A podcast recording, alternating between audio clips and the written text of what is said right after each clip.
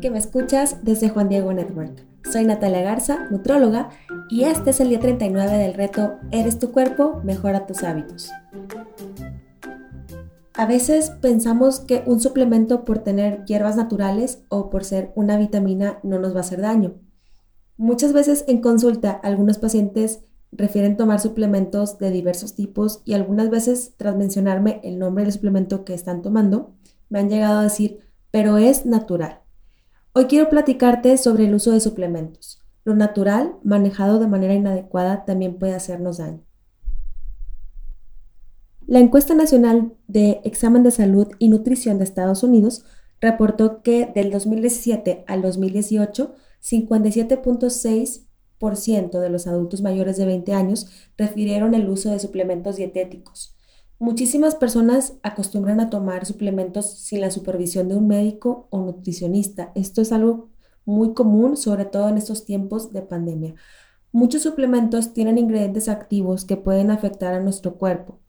Algunos suplementos pueden interactuar con otros medicamentos, por eso es muy importante que informes a tu médico si el médico te está recetando algún medicamento y estás tomando tú algún suplemento que que lo tomaste por tu cuenta, pues es muy importante que le hagas saber al médico que lo estás tomando. O también a lo mejor ese suplemento te lo recomendó algún otro profesional de salud, tal vez te lo recomendó tu nutrióloga o te lo recomendó algún médico de otra especialidad. Entonces es muy importante hacer saber a los médicos sobre cualquier sustancia que estemos tomando.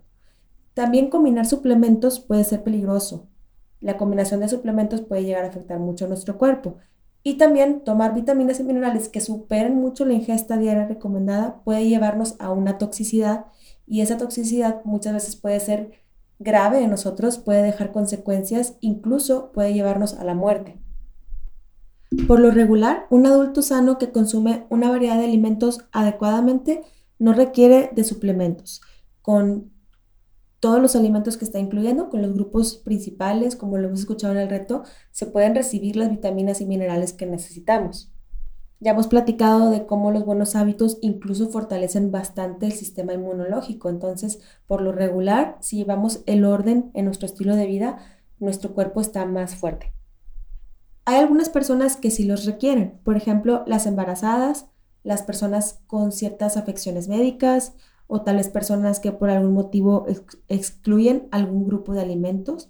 Sin embargo, debido a los efectos que los suplementos pueden llegar a tener en nuestro cuerpo, es muy importante que esto sea indicado por algún médico o nutricionista. Por ejemplo, uno de los suplementos más tomados por las personas es la vitamina C. Mucha gente la toma para prevenir un resfriado y es de las vitaminas más compradas. Los adultos requerimos un poco menos de 100 miligramos de vitamina C por día y muchos suplementos tienen dosis 10 veces más altas del requerimiento. Y también han habido estudios en donde se han encontrado la relación entre la ingesta de suplementos de vitamina C con la formación de piedras en los riñones en varones.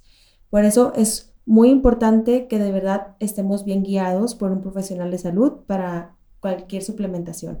Lo mismo aplica para suplementos de proteína y otros suplementos. En algunos de los episodios también hablábamos cómo el exceso de proteína también se puede convertir en grasa. Por eso, aunque estemos pensando que vamos a tener mayor formación de músculo, si no lo hacemos bien guiados, con un buen cálculo, pues también esto puede afectarnos. Y debido al impacto que puede tener todo esto en nuestro cuerpo, en nuestros órganos, pues es muy importante que estemos bien guiados por el médico o por una nutrióloga o un nutricionista. Y para nuestro reto, en caso de estar tomando algún suplemento, nos vamos a asesorar con un médico o con una nutricionista. Que Dios te bendiga y nos vemos mañana para el siguiente reto.